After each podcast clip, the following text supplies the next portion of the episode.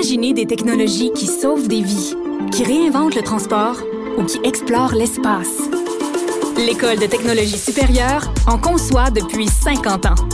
50 ans. Imaginez la suite.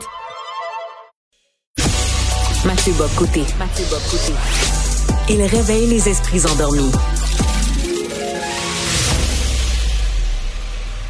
Alors, si vous vous intéressez à la question des inégalités, vous savez, les inégalités sociales, les inégalités économiques, vous avez très probablement croisé un nom ces dernières années, celui de Thomas Piketty, qui a révolutionné, selon plusieurs, notre lecture de la question des inégalités, à la fois de leur ampleur, leur évolution, et aussi l'explication de ce système et les solutions qu'il propose pour réduire les inégalités qu'il juge problématiques. Euh, Vincent Gélézo, qui est professeur à l'université George Mason, j'espère ne pas me tromper sur le titre, euh, a répondu, en fait, a proposé ces derniers jours une, une contribution pour relativiser la lecture qu'on peut faire de Piketty en disant les inégalités dont on parle, c'est peut-être plus compliqué que l'espèce de lecture néo-socialiste qui circule dans l'espace public. Pour en parler, je reçois aujourd'hui Vincent Gélozo, qui est économiste. Vincent Gélozo, bonjour. Bonjour. Alors, question première, et pour le pour le bien de nos, nos, ceux qui nous écoutent, pourriez-vous très rapidement nous présenter la thèse de, Piketty telle que vous la représentez et nous expliquer fondamentalement pourquoi, à votre avis, il se trompe? En gros, M. Piketty euh, est connu pour avoir fait ce qu'on appelle la courbe en U des inégalités. Les inégalités commencent à être très, très élevées au début du 20e siècle, ont diminué rapidement, surtout dans les années 40-50 en raison de l'augmentation des impôts et de l'État-providence. Et ensuite, il y a eu un âge d'or qui a continué jusqu'aux années 80 et ensuite, ça a recommencé à augmenter. Ça, c'est la thèse le plus simplement dit de M. Piketty et tous les changements sont liés d'une manière ou une autre à l'imposition ou à l'État-providence. Et, en fait, et ça s'explique aussi, si je comprends bien, et le retour des inégalités est lié au déploiement de ce qu'on appelle de manière un peu euh, comme le néolibéralisme. Exactement. Et donc, le néolibéralisme ici étant défini comme étant euh, l'augmente la, baisse des impôts et euh, le retrait de l'État-providence.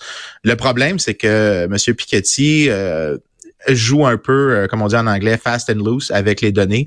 Euh, où est-ce que deux équipes de recherche, moi d'un côté avec Philip Magnus et quelques autres personnes, des articles qu'on a publiés dans les top journaux de la profession, et euh, Philip Splinter et Gerald Doughton de l'autre côté dans d'autres journaux, on a attaqué la courbe des deux côtés, pré-1960 et post-1960. Et quand on fait des corrections pour mieux utiliser les sources historiques, euh, considérer des erreurs d'entrée, des erreurs factuelles qui sont assez graves dans certains cas, euh, quelle est l'évolution des inégalités? On a quand même une courbe en U, mais le timing, le chronométrage des différents changements est très différent et mène à des implications très différentes.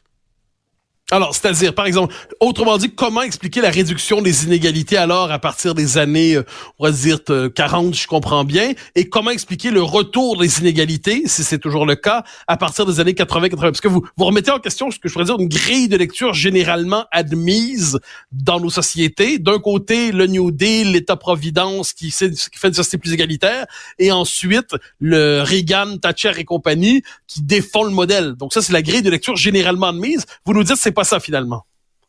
Non, effectivement, pour la partie gauche de la courbe en U, donc pré-1960, euh, M. Piketty met l'accent beaucoup sur euh, les impôts, l'imposition durant les années 40, l'augmentation de l'imposition. Mais euh, quand on regarde euh, les données puis qu'on fait les corrections nécessaires, on réalise que c'est 1929 qui est le plus gros choc de nivellement des inégalités. Et donc, ça veut dire c'est la Grande Dépression. Quand les, riches, quand les riches s'appauvrissent à cause de la Grande Dépression? Exactement. Donc, euh, le grand nivellement, en fait, les trois quarts du nivellement, sinon plus, s'explique par le, la Grande Dépression. Donc, l'idée que pendant que tout le monde s'appauvrissait, les, les échelons supérieurs de l'échelle des revenus euh, avaient des baisses plus importantes. Euh, c'est difficile de se réjouir de ça. Ça ne veut pas dire que les impôts n'ont pas joué un rôle, mais le rôle est, à toute fin pratique, mineur dans l'histoire économique des inégalités.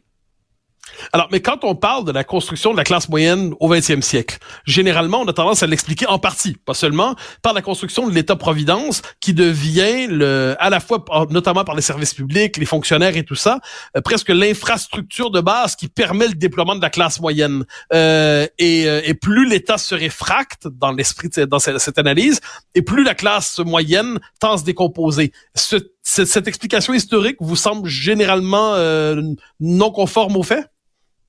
Non, pas du tout conforme au fait parce que quand on regarde qu'est-ce qui a causé le plus gros des gains de, de revenus pour euh, pour les gens les plus pauvres au cours du 20e siècle, c'est généralement la mobilité géographique à l'intérieur des pays.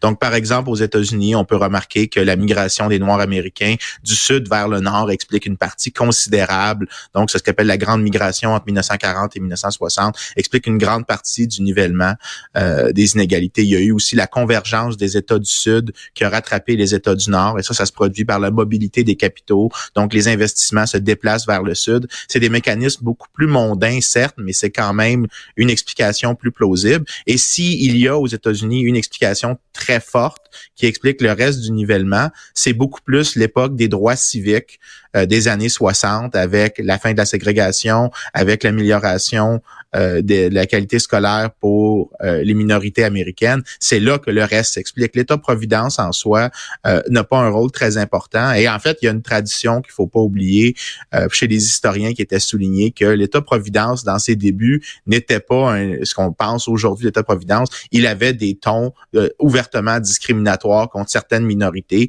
Et il avait pas pour but d'aider les plus pauvres, il y avait pour but d'aider un groupe de gens qui étaient plus électoralement importants que d'autres. Donc, euh, généralement comptée a plein de trous et M. Piketty fait euh, un peu de l'histoire euh, bâclée, si vous voulez. Alors, si vous connaissez la formule, les riches ont jamais été aussi riches, les pauvres ont jamais été aussi pauvres, il y a une forme de, société qui aujourd'hui s'écartellerait et la classe moyenne serait en déshérence. pour les temps présents, est-ce que pour vous, ce, récit de notre situation socio-économique présente un peu partout dans le monde occidental, ça correspond à la réalité?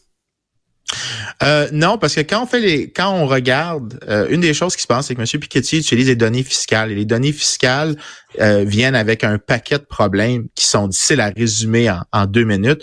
Mais l'un des problèmes les plus importants, c'est que les gens déplacent entre des fois des revenus qui sont des revenus personnels et d'autres fois des revenus qui sont des revenus de société, donc d'entreprise. Mais au final, c'est quelqu'un qui le consomme. Il faut faire des corrections pour ça, surtout quand il y a des grosses réformes fiscales, comme par exemple aux États-Unis dans les années 80. Lorsqu'on fait cette correction-là, ce qu'on observe, c'est qu'il y a eu une augmentation des inégalités entre 1980 et 2000, mais depuis 2000, il n'y a aucune augmentation. En plus, lorsqu'on tient compte des transferts et des transferts euh, offerts par l'État, donc on tient compte du rôle de l'État-providence, on réalise que depuis 1960, il n'y a aucune augmentation. Donc, il n'y a eu aucune augmentation des inégalités depuis 1960. C'est seulement pour une période de 20 ans que les inégalités pré-redistribution qui a l'air d'avoir une augmentation. Donc, c'est loin d'être le portrait catastrophiste qui est présenté. Euh, puis c'est ce que j'appelle un peu euh, du changement des, des buts pour essayer de changer l'histoire. M. Piketty, chaque fois que des critiques émergent qui montrent des erreurs dans ses chiffres, essaye de faire retraite de l'histoire forte qu'il a, qui sert à simplifier un argumentaire politique, celui que les inégalités inexorablement montent et que euh, la seule solution, c'est un État qui augmente constamment. Euh, chaque fois qu'on montre que ben ça augmente pas inexorablement, qu'il y a une hausse qui s'est stabilisée plus ou moins, euh, lorsqu'il est foncé à ça, il dit ben non, mais vous pouvez pas dire qu'il y a moins d'inégalités aujourd'hui qu'en 1920. Ils vont toujours faire, il fait souvent cette espèce de, de raccourci là pour revenir en arrière, alors qu'il n'y a aucun économiste qui dit qu'il y a moins d'inégalités aujourd'hui qu'il y en avait en, en 1960 avant la redistribution. Ce qui change, c'est comment est-ce que on peut lier les données purement donc pas de pas d'implication morale, pas d'implication de politique publique. Comment est-ce qu'une fois qu'on est d'accord sur les faits, quelle politique publique ça peut informer, mais ça, ça rend plus difficile l'ensemble de politiques publiques que M. Piketty semble préférer. Euh, c'est ça que j'essaie de souligner. Il nous reste le temps d'à peu près une dernière question. Euh, je, les thèses de Piketty, je l'ai dit, sont très connues, ont beaucoup circulé. Euh, est-ce que vous dites, à, votre avis, est-ce qu'elles ont eu des effets sur les politiques des États jusqu'à présent, ou c'est une influence qui est davantage médiatique et culturelle ou dans l'imaginaire collectif qu'une influence sur les politiques publiques? Je dirais que l'influence est beaucoup plus dans le monde des idées. Euh, il y a beaucoup de gens qui semblent croire euh, beaucoup de de de, de, de, faux faits quant aux inégalités en raison euh, de ses travaux. Je vous dirais que parmi les économistes depuis 2010, on est très sceptique de, de Piketty. Et d'ailleurs, je vais souligner, je suis un libéral classique, je suis une personne qui se dit de la droite libérale, mais dans les critiques, euh, l'autre équipe de recherche inclut David Splinter qui se dit social-démocrate. Il y a euh, Wojtek Kopchuk, il y a plusieurs économistes qui se disent des sociaux-démocrates. Parmi les économistes de gauche à droite présentement, il y a un malaise à l'égard de comment euh, M. Piketty joue avec les données, parce qu'après ça, dans le monde des idées, euh, ça a des effets, ça a fait en sorte qu'on doit passer plus de temps à faire de la pédagogie sur les faits économiques, et c'est malheureux, c'est coûteux pour nous comme euh, comme chercheurs de communiquer des choses une fois que M. Piketty a joué un peu, honnêtement, à toute fin pratique, à l'idéologue dans, dans la conversation. Alors, sur ces propos euh, étonnants et éclairants sur, autour de la thèse de Thomas Piketty, dont on a tous entendu parler d'une manière, ou de l'autre, Vincent Gelozo, je vous remercie. Votre texte, on peut le consulter sur le site de l'Institut économique de Montréal. Merci encore pour votre temps ce matin sur Radio. Euh, il est aussi disponible dans l'Express en France. Ah d'accord, ça j'avais pas noté pour l'Express, l'excellent magazine L'Express sous la direction de l'excellente Anne Rosenchère. Merci infiniment pour votre passage aujourd'hui à Cube Radio. Débat, opinion et analyse.